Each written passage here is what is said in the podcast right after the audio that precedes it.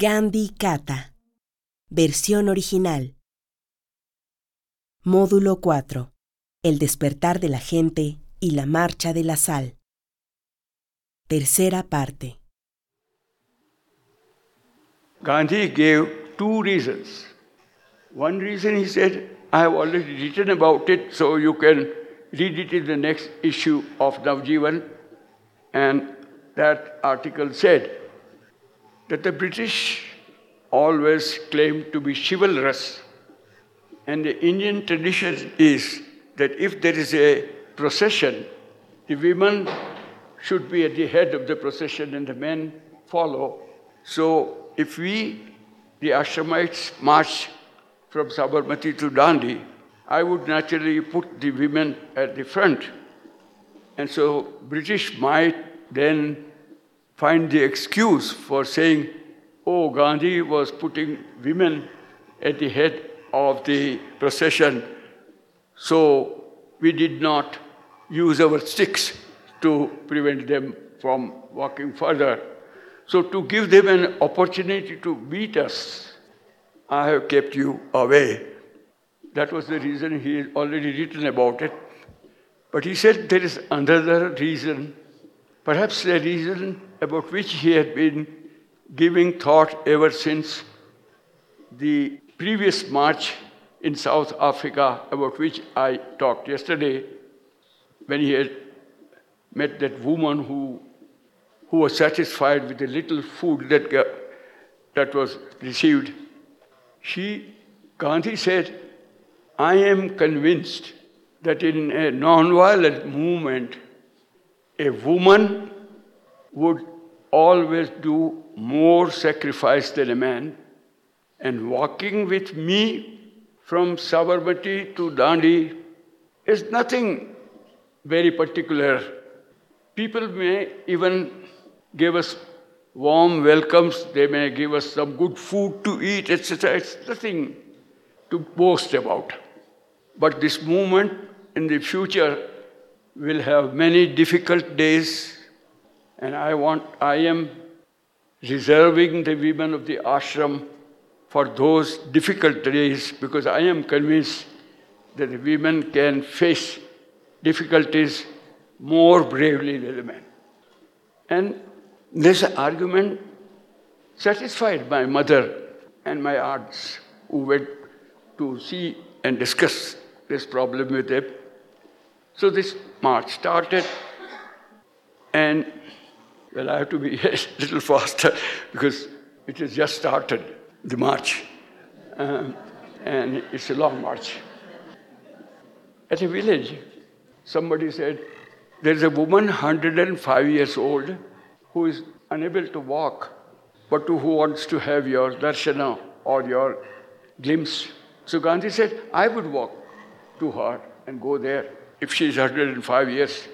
So he went there and wanted to bow down and touch her feet. So the woman said, No, no, you shan't touch my feet. You are a Mahatma. Mahatmas do not touch people like that. So Gandhi said, Oh, this is a curse to me. I don't like to be called a Mahatma at all. But unfortunately, people call me Mahatma.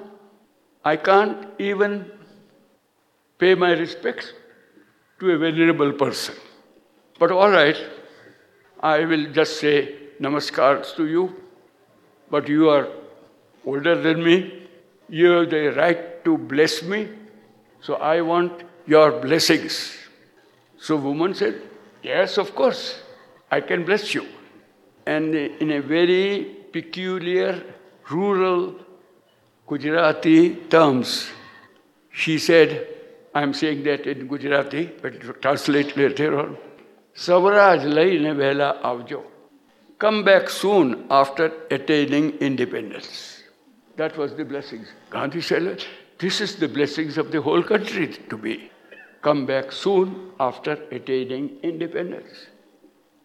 And went on thinking about it that the people of India want me to come back soon and after attaining independence. So when I reached the, another village called Bhatgaon, In that public meeting, he said, whether I can bring independence to the country or not, I don't know, but I can vow that I shall not enter my ashram again until India gets her freedom. And he never entered the ashram again. Gandhi was expecting that he would be arrested any time, but he was not. Even after he reached and picked up a small bit of earth in which, which contained little salt in it and disobeyed the law, he was not arrested. So that was the end of the march on foot. So he went about various villages for a month and then wrote another notice to the government saying that you are trying to play the cat and mouse game with me. But I have now decided to raid the salt depot to go and pick up salt, but he called it, the word was used, raiding. But the raiding meant later on, and clarified very clearly by Gandhi, that the, the satyagrahis who go to bring salt from the uh, heaps of salt would give prior notice to the government that they would be going there and disobeying the law. And the village that was chosen was Dharasana, another 50 miles or 60 miles south of Dandi. And around the salt, the heaps of salt, there was a ditch of salt water. You had to pass through that salt water to reach there. And outside that ditch, there was barbed wire, and through which you had to enter. And of course, you gave the notice before entering there or before trying to go there, so the police could use force long before even they attempt to reach those heaps. This, was, this later on continued, but Gandhi could not reach Dharasana because on the 6th of May, Gandhi had reached Dandi on the 6th, on the 5th evening of April. One month after that, on the 6th of May, Gandhi was arrested at midnight, and only 200 policemen had come to arrest this 62 year old gentleman without any weapons. They surrounded him, waking him up at midnight and they said they wanted to arrest him. So Gandhi said, Well, can I brush my teeth? Gandhi still had some teeth at that time. So he said, Can I brush my teeth?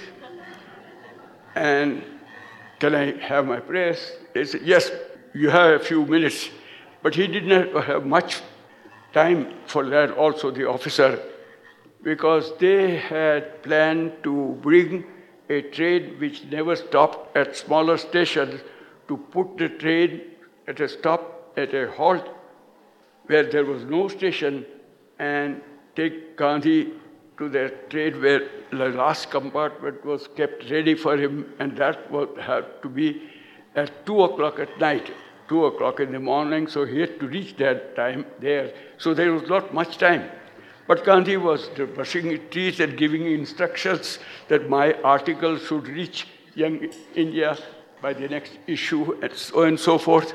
He asked his grandson, Kanti, who was also among the 79 persons, to pack a, a box of charkha so that Gandhi could spin well in the charkha. So he said, Keep my charkha with me, so on and so forth. By the time the people of Karadi Matwad, where Gandhi was staying, they woke up and they found that the police had come to arrest Gandhi. So the people all came for the darshana. But Gandhi was surrounded by 200 armed policemen. You can't go any further. So women said, Well, but can we stand here? They said, they, yeah, Of course, we don't mind. So they started singing. When I saw some enjoyment and demonstration coming to, together yesterday afternoon, they were enjoying even the protest. The women in Dandi, they were also doing the same thing, not actually enjoying, but they were blessing. ದಾತಣ ಕರ್ತಾ ಜಾವ್ರೆ ಗಾಂಧೀಜಿ ಸ್ವರಾಜ ಲೈ ವೇಲ ಆವ cleaning your teeth, do it. But after that, bring independence as soon as you are possible. after brushing your teeth, you may take your bath. Take your bath. But after that, bring independence immediately. That's the kind of song that started. Nobody had written it before, but it came from the people's mouth. This was perhaps the largest of the non-violent campaigns where 60,000 persons were arrested and men, women of all states participated. There was almost a struggle of people who had faith and they had faith in the strength of non-violence, and the struggle was against those who had faith in the, struggle, in the faith, who had faith in the strength of arms. It may take very long time, so I will not describe it in detail. But after Gandhi was arrested, the movement continued and became more and more severe. People were punished Thousands, as I said, were arrested. Many people were killed. But I must say that the strategy that I mentioned earlier when I was talking about Gandhi's campaign, the fundamental step was that of choosing the marchers. And in his 79 marchers as associates for the march, there was not a single political worker. All of them were inmates of his ashram who had faith in the 11 vows of the ashram. Gandhi believed that those who initiated the movement should be role models for the masses, and the masses could pick up as much as possible. But the initiators must try to be as pure as they could. And I think they did demonstrate that kind of life which could serve as role models. One of the biggest things that happened during this campaign was that the women of India were awakened in masses, in thousands.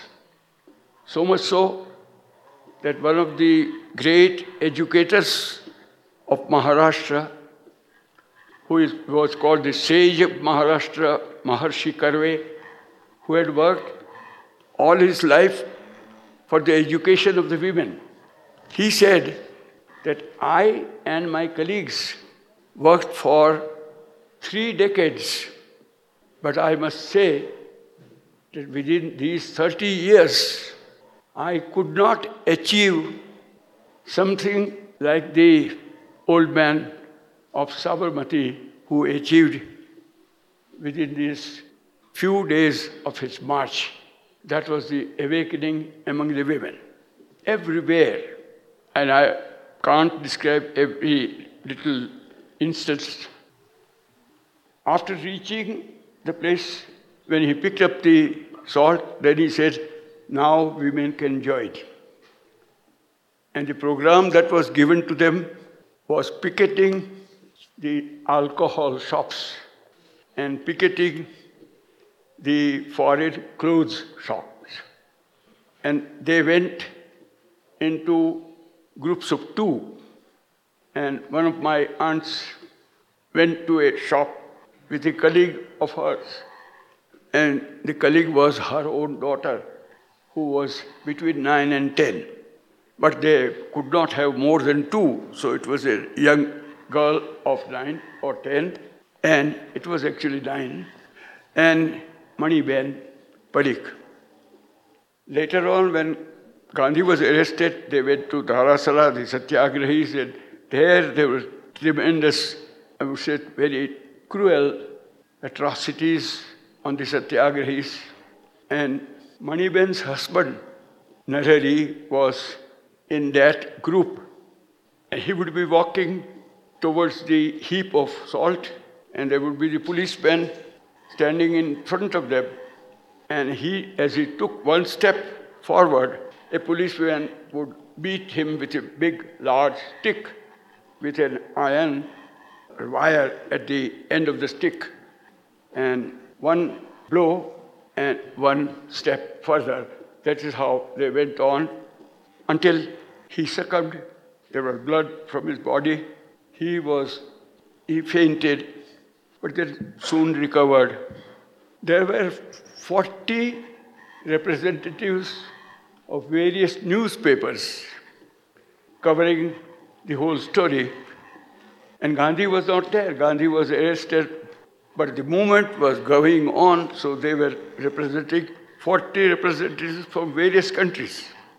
And a reporter from the United States asked Narhari Parikh, well, you are being, after he was, he, he came to his senses, he was arrested. He said, now you are going to jail. What is your message? Narhari said, well, the message has already been given by Gandhi. I don't have to give a new message. He said, but still you might have something to say.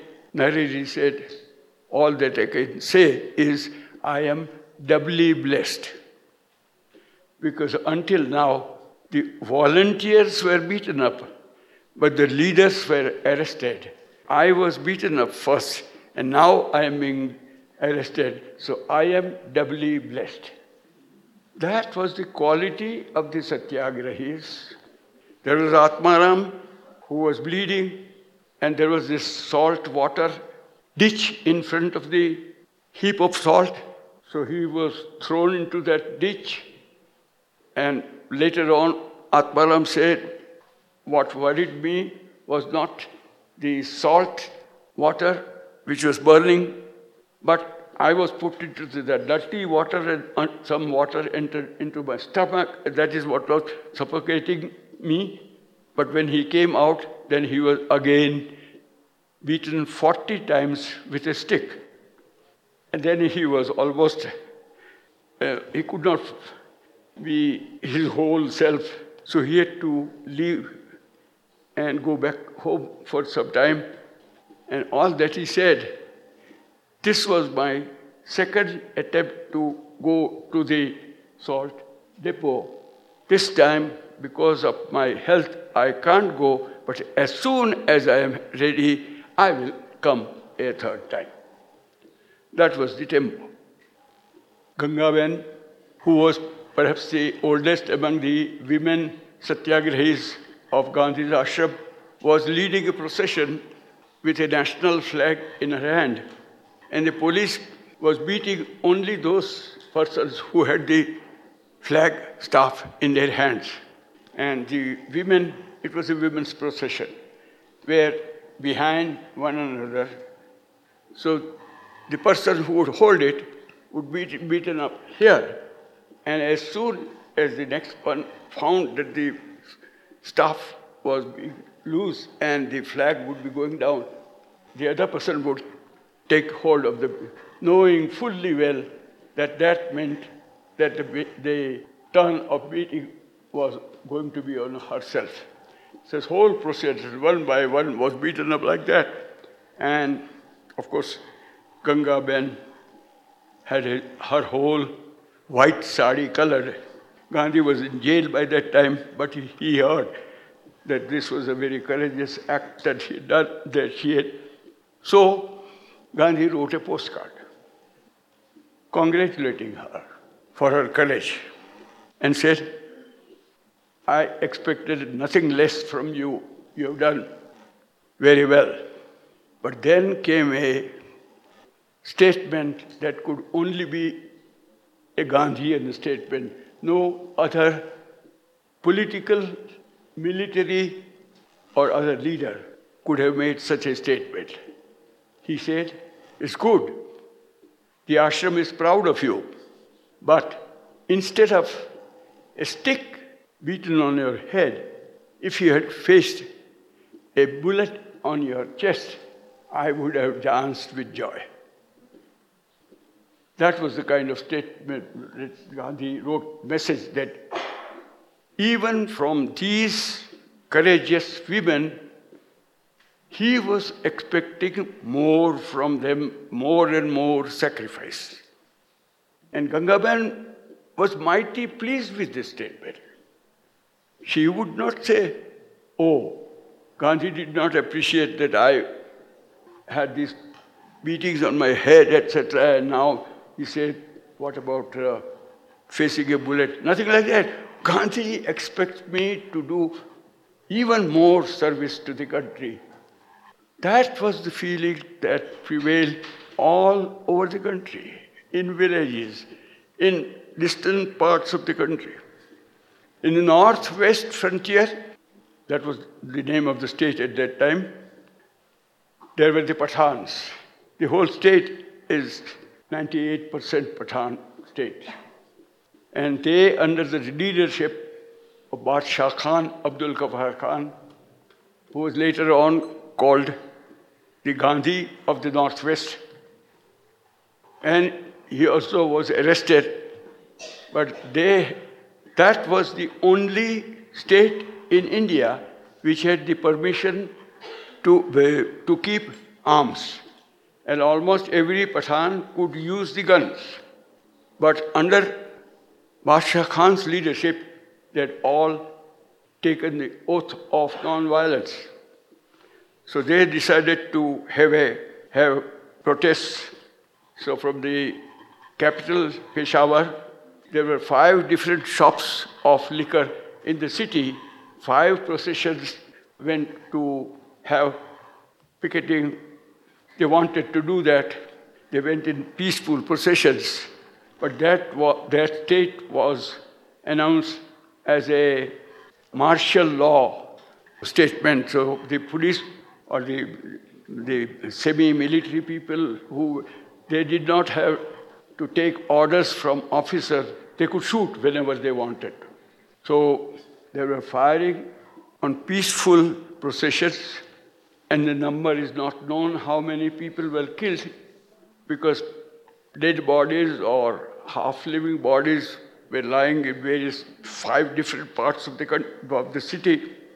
Later on, there was an inquiry, and the inquiry commission said that it is not possible to say how many people died because two trucks came and gathered the dead bodies, packed them up in the trucks, went to the forest area and burned them. Muslims in India, they are all buried. And all those who were dead, an overwhelming majority were Muslims, but they were all, they, they put, poured petrol on them and they were burnt. So we did know, can't say how many were there because their skeletons were not also found. But we could count those bodies who were still left behind at different places in the city, and their total number was 65. And the one thing common between all the 65 was that all of them had faced the bullet on the chest. None of them was running away and was shot down from the back. All the 65 of them faced the bullet like that. That was the non-violence practiced by a community which was supposed to be the most violent community. And Gandhi did have the belief that a violent group of people or a violent community, if they take the other turn, they could be much more non-violent than an average person. And this is what was amply uh, shown by this group. Next day again, there were the five processions, and so there would be the order to shoot them again. But the next day, the soldiers, who were also Indians, they belonged to one area, from the area where Radhaben comes from. They were Garhwalis. So the Garhwali soldiers refused to shoot at these silent, non-violent procession. So their major, who was a British officer, she said, are you aware that this is martial law and you can all be tried and put into prison for long terms? They had decided to keep silent, not to say anything. They just kept mum. So they were all arrested. And I met one of them 10 years later, Chandan Singh Garhwali, who after being in the jail for 10 years, when he was released, he decided not to go to his family first, but to Sevagram Ashram to spend a few days with Gandhi before visiting his own village. So there were soldiers who refused to shoot, silent processions, non-violent processions, that too happened. But I was telling you the story of Narhari. His wife was picketing, and some volunteer came and said, Mani Ben, that was her name, I have a very sad story to tell you. So she said, What is it? Narhari Bhai went to Dharasana. She said, I know it. We all know that. Then he said, he was very badly beaten up. So Maniben said, we knew it before he went that anybody who goes to Dharasana is bitten. But then he said, unfortunately, he is no longer alive. That was a rumor. It was not correct. But because he had fainted, people thought he was dead. He was not alive.